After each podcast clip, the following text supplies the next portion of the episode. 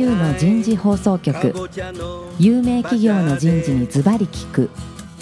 年間約500社を訪問し続けている人事のスペシャリストでありシンガーソングライターとしても活躍する楠田優が有名企業の人事を招いて企業が抱える課題や実際の事例を紹介しながら解決策を模索していきます。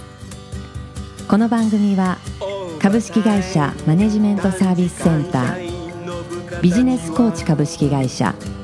株式会社ワークスジャパンの提供でお送りいたします。管理職の僕があとはやるから。楠田優の人事放送局、有名企業の人事にズバリ聞く、パーソナリティの楠田優です。今日は東京千代田区半蔵門にあるビジネスコーチ社5階のフロアから番組をお送りいたしましょう。今日から4回にわたってお送りするテーマは、風土改革と one on one、one on one ミーティングになります。第1回、今日は one on one ミーティングの求められる意義になります。早速ゲストの方をご紹介いたしましょう。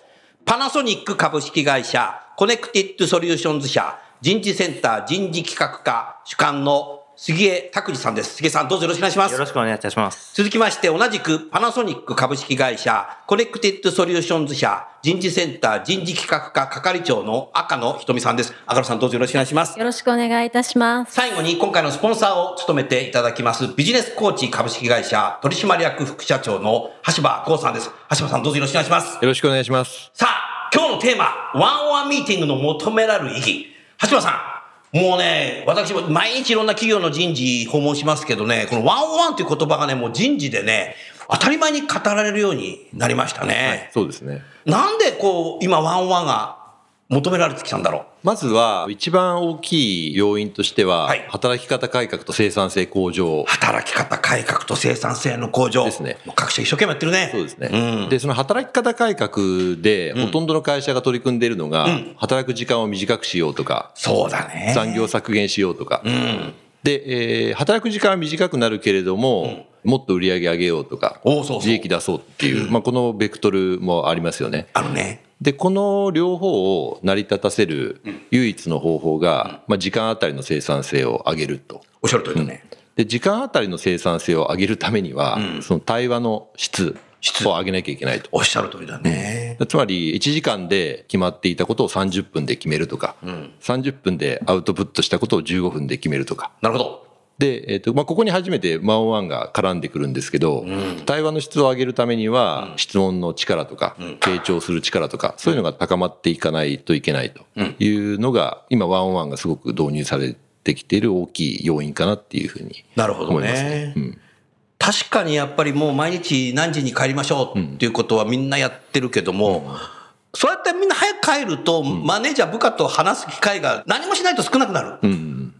で、最近あの、在宅勤務？はい、はい。ずっとやり出すとね、余計ね、マネージャーと部下喋んなくなっちゃうんだよね。うん。だからあえてやっぱりそういう場を作って話せる環境を作っていかなきゃいけないっていうのも多分あるんだろうね。そうですね。うん。いろんなものが、あの、削られすぎちゃって、まあ、対話する時削るこ間まで、とが多いよね。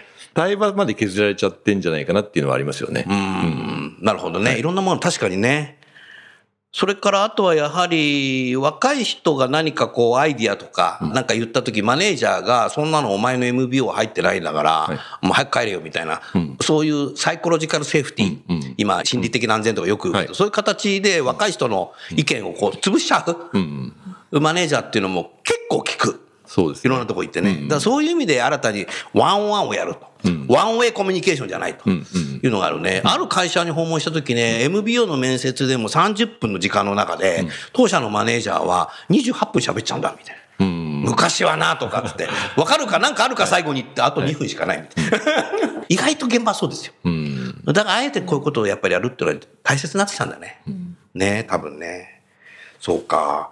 それではあの、杉江さん、ワンオンワンミーティングって、あのあなた自身ワンオンワンって聞いたのいつ頃なの？?2017 年。はいそれ聞いた時これだと思った。そうですね。当時はいろんな評価制度とか、うん上司部下のコミュニケーションっていうあるべき姿みたいのをちょっと模索しているところで、なるほどまあいろんな会社をですね、ヒアリングさせて回っていました。うんで、その中でうん割と多くの会社がうんワンオンワンを取り入れているということを聞いて、初めてワンオンワンとうちもやりたいと。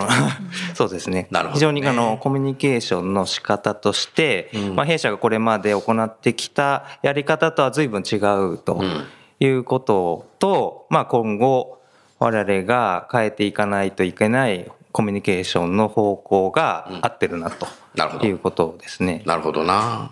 やはりね、歴史のある企業は制度を作るのもプロになっていて、例えばこの評価っていうことになった時に、マネージャーに対しての評価者研修っていうのはね、もうずっとやってると思うんですけど、もうそれだけじゃダメになってきたんだね。多分ね。そうですね。環境変化が本当に早いんで、環境変化。年に早いよね。3ヶ月とか半年に1回じゃもう間に合わないってことですね。おっしゃる通りだね。もう、それじゃダメなんだよ。うん。杉江さん、はい。パナソニックさんはもう100年経ったね。そうですね。家電を中心にこれまで展開してきまして、まあ多くの方にご愛顧いただいてますけども、まあようやく今年100年迎えることができました。そうですよね。おめでとうございます。赤野さんさ、はい。僕さ、はい。パナソニックのええ。洗濯機をはい。1ヶ月の間にはい。2台も買っちゃったの。お買い上げありがとうございます。ちょっと話それるんだけど、はい長男がええ。子供2人いるんですけど、もう僕は孫2人いるんだけど、はい洗濯機子供のために大きいの買いたいって言って、遊び行ってね、はい家電量販店に行ってね、買ったんですよ。んそしたらね、洗濯機で5、6万なのかと思ったらさ、とんでもない20万もすんだよ、これ。ドラム式のね。はい。それ買って、なんか配達来たみたいで、そうしたら大変なことが来た。うち家族全員がさ、あの、LINE で繋がってるんですけど、はい長男がね、その洗濯機をね、写メ撮って、はい LINE で共有しちゃったんですよ。そしたら妻が、え、何これ？とか、うちも欲しいんだけどって、えーとかつって。それは言いますよね、奥様ね。うん、そうなんですよね。で、結局2台で、だから45万だから、50万ぐらい。珍しいよね。1ヶ月に2台買って。ありがとうございますや、本当にありがとうございます。うん今後もよろしくおでも、願いいたします。でもやっぱね、あの、あんたもね、はい前言ってるかもしれないけど、す、すごくいいよね。そうなんですおあの、はいタオルとか、もうタオルはふわふふわふわなんわになります。だよね。うん。はいだからやっぱりすごいなと思いましたけど、そうそう。まあ話ちょっと戻しますけど、パナソニックさんはだからもう100年ということは、もう今第4次産業革命してるけど、第1次産業革命時代、いわゆる蒸気機関車とか炭鉱のね、時代からそういうね、あのー仕事をこうしてきて、第一次産業革命、二次産業革命、三次産業革命、全部乗り越えてきているわけなので、やっぱ次の100年に向かって、まずこ今やっとくことってのは多分、こういうダイアログっていうか、コミュニケーションっていうふうになってるのかな？そうですね。ビジネスのあり方も変わってきている中で、うん社内のコミュニケーションのあり方もうん少しずつやっぱり変えていかないといけないのかなというふうには考えています。少しあの、杉江さん、リスナーの方にね、コネクテッドソリューションズ社っていうのは何ぞやっていうことを少し簡単にお話しいただけませんか？はい。えーっと、弊社パナソニック株式会社の中にはですね、はい4つの事業のカンパニーがありまして、はいえーアプライアンス社、アプライアンス社っていうのが、いわゆる。いわゆる家電の家電だね。はい、白物家電。ーはい。うんで、エコソリューションズ社、これはまあ住宅であるとか、うんビルとか、ビルとかまあ公共エリアの事業を行っていなるほどるとか、社内カンパニー。で、オートモーティブインダストリアルシステムズ社というカンパニーが、まあ、いわゆるカー関係、車載、あるいはデバイスデバイスも半導体等々のデバイス。うんで、えーもう一つが我々のコネクティッドソリューションズ社とい。うところで、まあ我々は CNS、CNS って呼んでるんですけども、はい。い、わゆる B2B のお客様に対して、うん。法人営業なんだね。はい。で、特にその、単品のものというよりは、はい複数のものを組み合わせる、もしくはサービスを組み合わせて、ソリューション事業を展開していこうとなるほどいうのが、まあ、新たに生まれたばかりのカンパニーです。なるほど。やっぱり B2B でソリューションやるってことになると、やっぱ組織力非常に重要になってくると思うので、そういう時はやっぱコミュニケーションってもうもっと重視になってくるね。そうですね。うんまあ、従来のものづくりの仕方と、まあ、ソリューションのうん事業の仕方っていうのが、だいぶ違うと認識してますので、まあ、コミュニケーションの仕方もおのずと変わってくるとなるほどいうことかと思います。なるほどね。ありがとうございます。そうするとね、赤野さん、先ほどあの、橋場さんがね、おっしゃってくれたけど、ワンミーティングのね、はい意義お話しいただいたけど、何か感じるとこありますか？パナソニックさんでも。ありますね。やっぱり昔であれば、もう決まったことを、ん本当に粛々といかに早く正確に対応するかっていうことで勝っていけたと思うんですけど、おっしゃる通りだね。で。も今は必ずしも上に立ってうるん。責任者とか上司の方が答えを持ってるわけではなくって、上司が答えを持っているわけではない。はい、もう手探りで、いかにお客様のお困りごとを解決できるかっていうのもみんなで総力戦で知恵を出し合って解決しないといけない時代の中では、やっぱり意図的に対話をするっていうことがとてもすごい大事なるほどなというふう。には思ってます。今でもパナソニックさんの業界だけじゃなくて日本中の会社が多分そういうふうになってるね。上司が答え持ってないことが多くなってきたかもしれないね。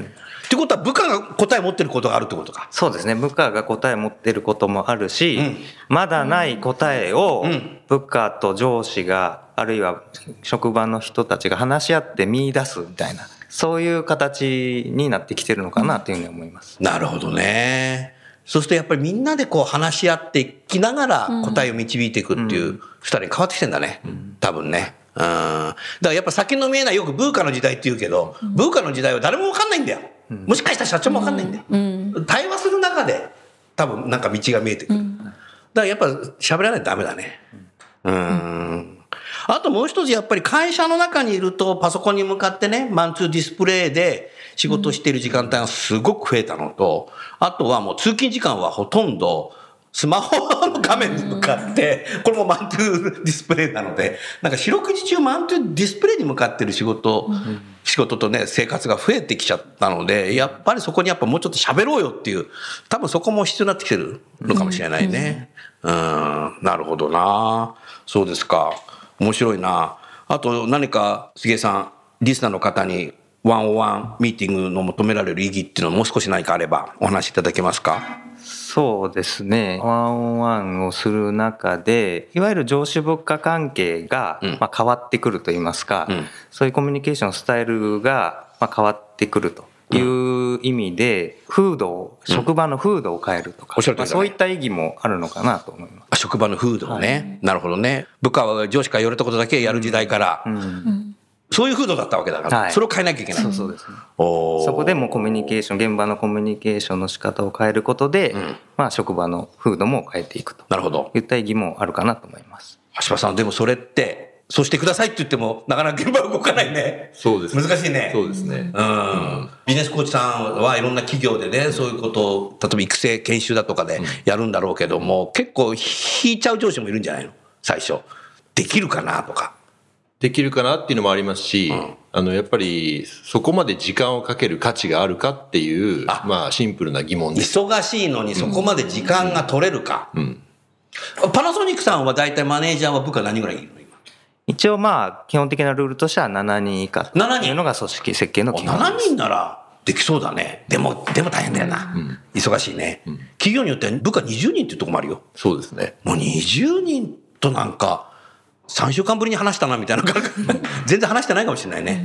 あーなるほど。あとは、こういうのをやろうっていうふうになった時に、いや、俺はできてるよっていう人もいない、どまあそうですね。だからそのできてるの意味合いをちゃんと考えるということなんだろうなと思うんですけうど、あなんか一方的に喋りまくってることでできてると思っていないかどうかうんというところとかですね。うんリスナーの方、ちょっと今の耳痛いなと思ってる人がいるかもしれないな。僕もそうなんだけどね。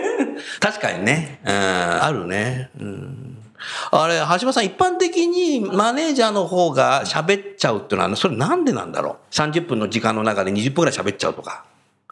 それはあの先ほど赤野さんが言われたことに関連するんですけど、はい。昔はやっぱり上司が正解を持ってるとか、答えを持っていて、上から下に落とすっていうのが、ん。ビジネスとしても結果が出たそうだね。っていうことが多かったので、上司から部下に対して答えを伝えるっていうことで成果を出してきたっていうのがあると思うんですけど、まあ今、さっきの話の通り、環境が変わってきたので、必ずしも上司が正解を持ってないっていう時にまあメンバーの方の意見とかもいかにこう集めながら、あの結合させていって新しいものを生み出すっていうことを考えると、やっぱり上司だけが喋ってること自体がナンセンスで、部下の人にもたくさん話してもらったりとかっていうことを、まあワンワンの中でやる必要があるかなと。なるほど。うん。いう感じですよね。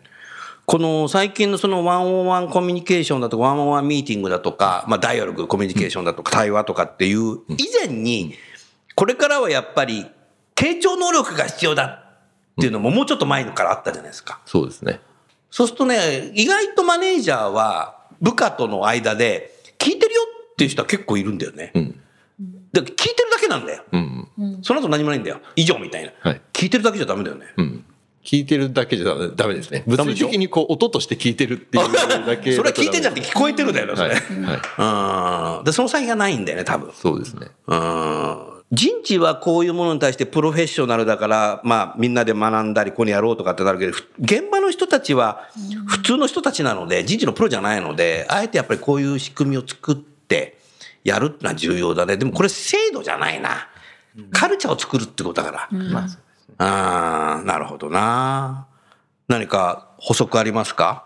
逆に、橋本さんなんかお二方に質問でもいいし。ああ補足で、ん。さっきのワンオンワンの意義に関して、ん。結構その目に見えないところで大きい効果があるのが、いわゆるこう忖度とか部下が上司の顔色を伺う時間を極力最小化するっていう効果はあると思うんです。よあるのね。ええ。それいいね。で具体的にどういうことかっていうと例えば1回あたり15分でも30分でもいいんですけど、はい。定期的にコミュニケーション取るって決めてやるのがワンオンワンなので、そうすると必ずそのタイミングで細かいことを確認できるっていう、まあ、部下の方にはまあ安心感がありま安心感がある。うん。でも例えば私が楠田さんの部下だったとして、楠田さんがすごい忙しそうにしてたりすると、今ちょっと聞きにくいな、後にしようとか、今なんか機嫌悪そうだから、後で聞こうみたいなそういう忖度とか顔色を伺うっていうのが、あのーまあ心理的に出てきますよね。はい。そうすると、本当は今聞けば解決できたのに、まあ一週間先送りしちゃうとか、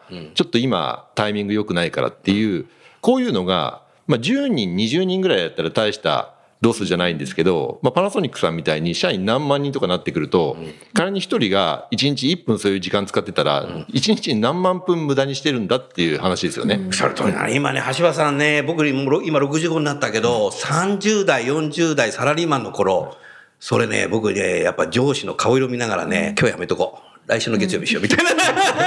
そうやって、あの、サラリーマンをやっておりました。でもその時代はそれでよかったね。もっとゆっくりの時代だったから。そういうことだよね。なるほどね。それ重要だね。うん。そうか。それとやっぱり、この10年以上、個人情報だとか、パワハラだとかっていう研修も受けてきてるので、部下の、部下になんか接しなくなっちゃってるっていうのもあるね。うん。そうですね。聞いちゃいけないんじゃないかとか。うんだからもっと部下のことをし、だから頻繁に聞いやってると多分聞けるようになるんだよね。そうですね。そそこは絶対個人情報じゃない、パワハラじゃないとこなんだよ、多分。うん。うん。突然やるからパワハラになっちゃうんだよ、あれ。うん。多分。だからそういう環境を作ってあげるっていうのは重要だね。うん、なるほどな。いや、だからマネージャーもプレイングマネージャーになってるじゃないですか。これね、多分日本全国全部そうですよ。パナさんもそうでしょそうですね。ねえ、プレイングマネージャーになってると部下のこと全然見ないで、じ自分だけ、ねえ、自分もなんか外行って稼いだりしてると、ほとんどほったらかしになっちゃう可能性があるもんね。だからあえて、だからそういうことをやっぱ作っていくんだろうな。なるほどな。うん。じゃあ、あの、例えば橋本さんはね、それをワンオンワンコミュニケーションでずっとやってる、ミーティングやってる企業で、どんどん良くなってきてる？良くなってきてると思いますね。ただ、今まだ始めたばっかりの会社が多いので、そうですね。具体的に例えば離職率がどれぐらい下がったかとか、そういう本当にこう業務の生産性がどれぐらい上がったかっていうのを評価するにはまだ早くって、まだ早い。1年後とか2年後とか、きちっと測定する必要があると思うんですけど、まず実感として部下の方がやってよかったと思ってるかどうかっていうことで言うと、まあ極めてポジティブなフィードバックは多いかなと思いますね。なるほどね。なるほどね。もうちょっとやっぱり一般論で話しておしたいんですけども、今までそういうことをやってない会社が、まあ、人事がやりましょうっていう形にこうなった時に、部下が何も喋らないんじゃないかなと思うことあるけど、どうなんだろう、それ。急にというか、脈絡なくやりましょうだと、やはり現場には落ちていかないのかなと思うんですよね。なぜ今、我が社に、我が部署に必要なのかというところを、まあ上からしっかり現場に落としていくというステップはまあ必要かなと思いますね。必要だはい。人事がそう考えたこと自体をまあマネージャーに質問、はい。説明したり、それと同じことをマネージャーが部下に説明してからやらないと、はいじゃあやるかみたいな形になって、なんかあるみたいな、いや別にみたいな、そうですね。そうなっちゃったらやめようみたいな、なっちゃうもんね、うん。最初重要だね、最初がね、うん、なるほどね。だ理想は多分まあ4回目ぐらいにやるのかもしれないけども、新入社員が入社してきて配属したその日からマネージャーとやれば、そういうものだと思って、新入社員もこういろいろ喋ってくれるんだろうけど、今までも入社して5年も10年もマネージャーとほとんど喋ってない環境の会社だったら、やろうぜって言っても、え、んんなんですか？みたいな感じになっちゃうそうですそうですね。うん、だから結構そこで結構温度差出るね。多分ね。うん。だからやっぱりスタートが重要かもしれないな。そうですね。んまあそれとまあ、最初から急に変わるとか、うん定着するとかっていうよりかは、まあ長い目で見て少しずつ変えていくというスタンスに立って進めていくというのがいいのかなと思ってますね。なるほど。いかがですか？そうですね。あと、まあ、これは私たちの会社の場合なんですけど、はいはい拠点が多いんです。拠点多いね。どのぐらいあるの？もうもうすごいもう多いんです。全国津々浦々ある。津々浦々あるのね。で、もう上司と部下も同じ場所にいないんですね。おそうなんだ。はい。私も普段は上司は東京、うん。部下は横浜。私自身は大阪なんです。わおそうか。あ、もうそういう組織になってきてんだよね。だからこそ、あえて、ワンオンワンという時間で、一対一で向き合って、対話の時間を持つっていうことの意味は大きいと思います。なるほど。やらないと孤独な組織になっちゃうよね。もうそれこそメールとか、ああ、文字だけになっちゃう。はい。うん。まあ電話の時もあっても、ん文字だけの世界で終わっていく。なるほど。この間さ、はい。あなたとさ。テレビで会議やったじゃないですかはい。はいでもやっぱりこうやって実際にね、ええ今私の隣に座ってるけど、はいああった方がね、話しやすいよ、やっぱり。表情とか、うん温度感みたいなものとかね。うん。やっぱりだ、やっぱりそれ、はいやっぱり生身の人間同士が会うっていうのは重要だなってきたんだね。テクノロジーが進めば進むほどそうなってくるね。うん、そうしないといけないね。だから特にこの第4次産業革命になってくると、そういうものもいろんなもの出てくるので、下手したら全然喋らなくなっちゃうかもしれない。ねえ、なんかロボットに言われたことしかやらなくなっちゃったみたいな。うん。うん、だからそこはやっぱり生身の人間同士がやっぱりやるっていうことを今やる、やり続けるっていうのがね、先ほどの話じゃないけど重要ですよ。で、そういうことをずーっとやり続けてる会社と、全くやってない会社では大きく変わりそう。そうですね。長い時間の末に多分大きな差がついているということだと思います。本当だよね。学生もそういう会社に多分入りたくなるんだろうね。うん。そういう、だからいい事例が出てきたらね、将来ね、こう対話から何か新しいものが生まれたとか。うん。それはでも重要だね。うん。マネージャーも大変だね。大変ですね。みんな変わる？マネージャー。結構宿泊してる？実際やる過程でいろいろ学びもあるので、はい実際こう走りながらこうやり方変えていって、あの挑戦してるっていうのが結構優秀なマネージャーの方がやってることのような気がしますね。あとはだから、みんな入社した時は新鮮で優秀な人たちだったんだけど、マネージャーぐらいになってくると、橋場さんがよく言うけど、パターン化されちゃってる答え持っちゃうから、はいはいそこをやっぱ壊さなきゃいけないうん。だろうね。それなんかうまく解説してくださいよ。これさっきあの杉江さんが言われたこととつながるんですけど、今実際にそのパナソニックさんもそうなんですが、ビジネス自体が一つのこうものを大量に作るっていうことではなくて、なるほど。あのいろんなものをつないで新しい価値を生むっていう、組み合わせていくっていうね。なってるんですよね。はい。で、コミュニケーションも全くそれと同じ動きがあって上司の人が持っている正解をいち早く大組織に展開していくっていうことではなくて、例えば1000人の社員がいたら、1000個のアイディアの中で、えっと、もしかしたら A と B を組み合わせると、すごいイノベーティブなものができるかもしれない。なるほど。みたいな可能性をいかにたくさん見つけられるかっていうのが、やっぱポイントになると思うので、そのためにはやっぱり組織の上の人たちが現場の声も聞くとか、もちろんトップの人が答え持ってる場合もあると思うんで、まあどっちもなんですけども、なるほど。あのいかにそういう可能性を広げるかっていうのが対話の場っていうことだと思いますよね。うん。それ重要だね。でも一方ではそういう対話のある組織であれば、マネージャーも評価力が高くなるような気がするけど、いかがですか？あそうですね。まあ、弊る人事評価っていうことですね。そうですね。ん。弊社で言うと、これまでは、基礎に目標を立てて、うん。年度の真ん中にチェックして、うん。年度末に確認するというだけで、うん。だけというか、そのサイクルで回してきたんですけども、はい。まあ変化が激しい中で、年度の中でもどんどん仕事が変わっていく、参画するプロジェクトが変わっていく中で、それで本当に正しくん。部下の成果を把握できるかというと、なかなか難しい時代になってきてるのかなという中で、まあ頻度高くうん。定期的にミーティングするということの意味、納得性が高まるという局面は非常に多いかなと思います。うん。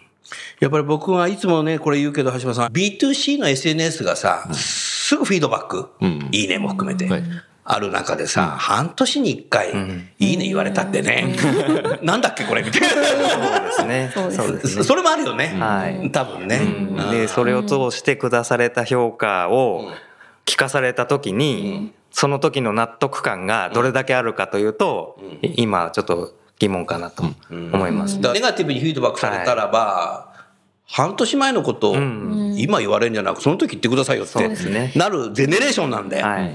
部下側もきっと普段コミュニケーション取ってて、うん自分のことをよく見てくれて理解してくれてる上司から下された評価だったら、同じ記号で返されても、うんそこに対する納得感って全く違うと思うんですよ。もうね、赤野さんの言った通りですよ。だからやっぱり普段からコミュニケーションを取って自分のことを分かってくれてる。そうん自分をよく見てくれる。はい。マネージャーであれば、たとえ C つけても。次は B 取ろううんっていうふうになる。るんですよね。全く見てくれなくてさ声もかけてなくてさ、は半年に一回しかなんかうん面接しながらみたいで、それ一方的に喋ってるような人だったら、C つけられたらムカついたままになっちゃう。うん。なるよね。そう思います。だからやっぱ制度作って運用してるだけでダメだってことだな、多分。うん。そういう、そこやっぱやっていかなきゃいけないっていうことなんだろうな。はい。ありがとうございました。来週はですね、パナソニックさんにおけるそのワンワンミーティング導入の背景についてですね、お話を聞きたいなと、そんなふうに思いますので、リスナーの皆さん、ぜひ来週も聞いていただきたいなというふうに、そんなふうに思います。ゲストの方をもう一度ご紹介して終わりたいと思います。パナソニックの杉江さん、赤野さん、それからビジネスコーチの橋場さん、どうもありがとうございました。ありがとうございました。